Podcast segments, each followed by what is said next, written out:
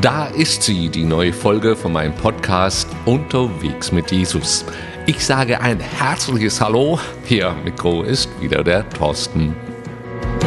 Christ is my reward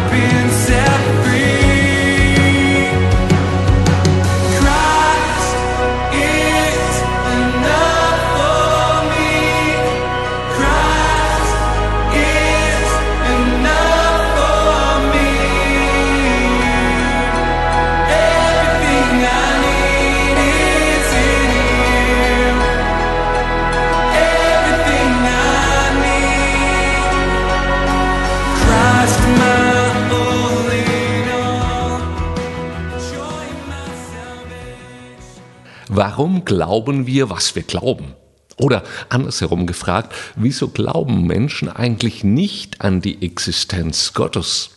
Kaufst du ein Rasenmäher, einen Toaster oder eine Waschmaschine, dann haben diese Geräte eine Zertifizierung durchlaufen, sind nach Qualitätsstandards bewertet worden und nach deutschen Normen konstruiert.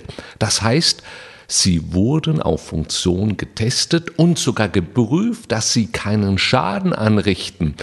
Dass, wenn du zum Beispiel den Rasenmäher einschaltest, dein Nachbar kein Knacken im Radio hört.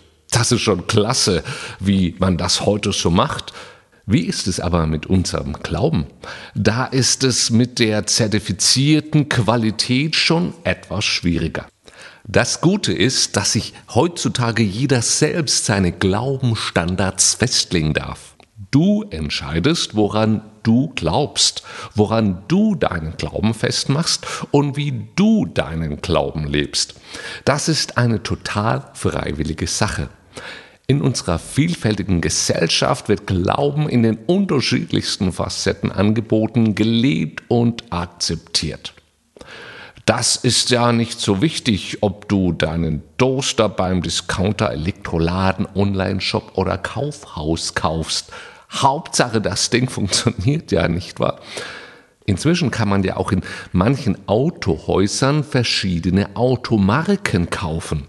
Die Auswahl ist da. Wir sind es gewohnt, eine große Auswahl zu haben. Wieso also nicht dieses Prinzip auf unseren Glaubensstandard übertragen? Jeder darf sich seinen Glauben selbst aussuchen.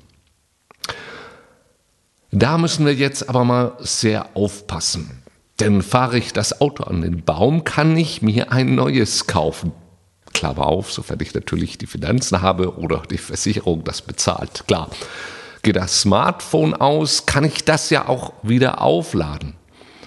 Doch wenn unser Leben aufhört, dann ist das schon eine ganz andere Sache. Da ist eine ganz andere Art von Zertifizierung nötig. Du brauchst eine Antwort auf die Frage nach dem Tod, die dir eine Gewissheit gibt, damit du auch das Sterben gelassen angehen kannst. Denn was total gerecht ist in dieser Welt, ist Folgendes, wir alle werden sterben. Nun, ich will dich hier nicht bedrängen oder in die Ecke treiben. Nein, nein, bitte nicht falsch verstehen. Es geht um diesem Thema aber um Leben und Tod. Es wäre grob fahrlässig, das zu übergehen. Deshalb rede ich auch heute in meinem Podcast mal genau über dieses Thema. Jeder Mensch muss sich damit auseinandersetzen. Ich bin einer, und wer hätte das gedacht, der in der Bibel bei solchen Themen Antwort sucht. Und siehe da, im Johannesevangelium ist ein Mann, der heißt Nathanael. Sein Freund Philippus erzählte ihm von Jesus. Aus dem Kontext kann man herauslesen, dass dieser Nathanael ein aufrichtiger, kritischer und wahrheitsliebender Mensch war. Der ließ sich keine Geschichten erzählen oder sich um den Finger wickeln. Ich lese hier mal ein paar Verse aus dem ersten Johannesevangelium. Später begegnete Philippus Nathanael und erzählte ihm, wir haben den gefunden, von dem Mose im Gesetz geschrieben hat und den die Propheten angekündigt haben. Es ist Jesus aus Nazareth, der Sohn von Josef. Nazareth, entgegnete Nathanael, was kann von da schon Gutes kommen? Doch Philippus antwortete ihm, Komm mit, überzeuge dich selbst. Als Jesus Nathanael erblickte, sagte er, hier kommt ein wahrer Israelit, ein ganz und gar aufrichtiger Mensch. Nathanael staunte. Woher kennst du mich? Jesus erwiderte, noch bevor Philippus dich rief, habe ich dich unter dem Feigenbaum gesehen. Rabbi, du bist wirklich Gottes Sohn, rief Nathanael. Du bist der König von Israel. Als Nathanael zu Jesus kam, erhielt er ein prophetisches Wort von ihm. Zum einen konfrontierte ihn Jesus direkt mit seinem Charakter. Er sagte, wer er ist, ein aufrichtiger Mensch, einer, der alles richtig machen möchte. Er hat zu diesem Zeitpunkt noch kein Wort zu Jesus gesprochen, trotzdem wusste Jesus, wer er war. Zum anderen sagte Jesus ihm, was er getan hatte zu dem Zeitpunkt, bevor er von seinem Freund Philippus von ihm hörte. Nur ein wahrer Prophet konnte wissen, wo er sich genau zu diesem Zeitpunkt befand. Diese zwei Wahrheiten haben den Nathanael so geflasht. Keiner musste ihm mehr sagen, hey, schau mal, das ist Gottes Sohn. nee, nee, ihm war in diesem Zeitpunkt sonnenklar, so dass er selbst von sich aus bekannte, Jesus, du bist Gottes Sohn. Diese Geschichte gibt uns ein klares Beispiel, wie wir unseren Glauben zertifizieren können. Willst du die Existenz eines übernatürlichen Schöpfers beweisen, dann muss dieser Beweis übernatürlich sein, sonst alles andere taugt ja nichts. Ich sagte auch, dass Glaube etwas Persönliches ist. Somit muss dieser Beweis auch direkt in deinem Leben auftreten. Also es bringt auch nichts, wenn ich dir noch so viel erkläre. Du musst es selbst erleben. Auch ich hatte in meinem Leben schon einige solcher Nathanael-Momente. Jesus gab mir Antwort in schwierigen Lebensphasen. Er rief mich in seine Nachfolge in einer Klarheit, dass es mich echt umgehauen hat. Für mich ist die Existenz Jesus ganz klar real. Er gibt Lebensqualität und Frieden, der über meinen Tod hinausreicht. Das Siegel dieser Zertifizierung ist da ganz tief in meinem Herzen drin. Ich weiß, dass ich weiß, dass ich weiß, dass ich es weiß. Das ist einfach so. Das gibt meinem Leben Sicherheit.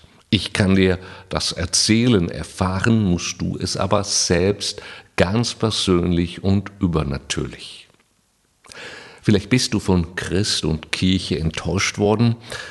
Das verstehe ich und ehrlich, da könnte ich auch mitreden.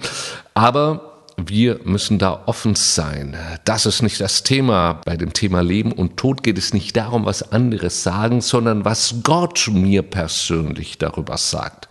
Deshalb ermutige ich dich, deine Glaubenserfahrung mal zu resetten und dich der Frage zu stellen, was macht meinen Glauben aus? Besitzt mein Glaube eine übernatürliche Zertifizierung, die über dieses Leben hinausgeht?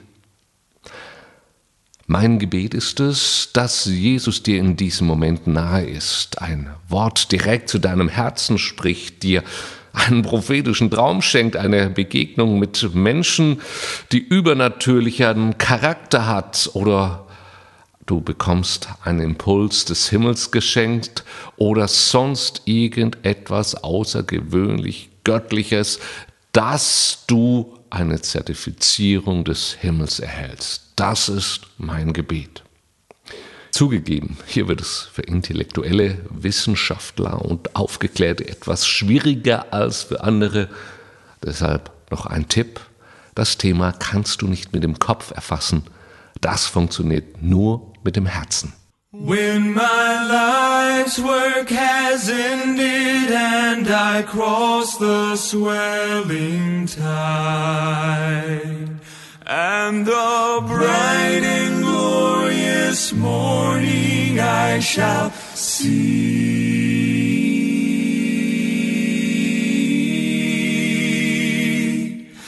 I shall know my Redeemer reach the other side. And his smile will be the first to welcome me.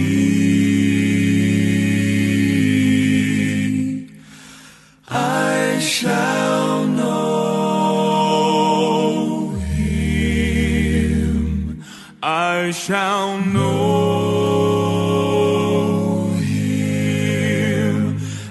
and redeemed by his side. I shall stand.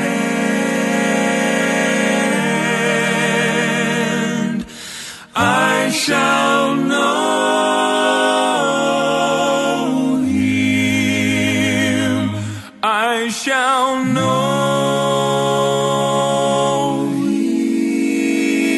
him by the prince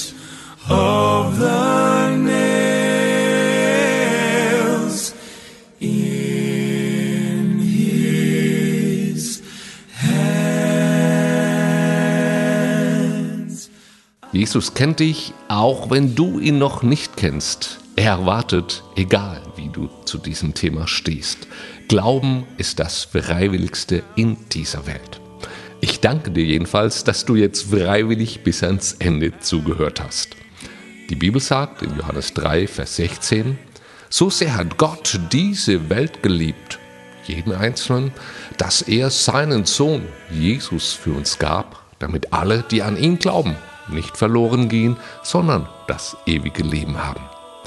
Ich wünsche dir eine gute und gesegnete Zeit. Bis dann.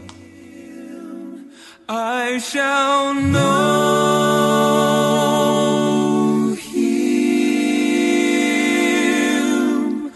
by the Prince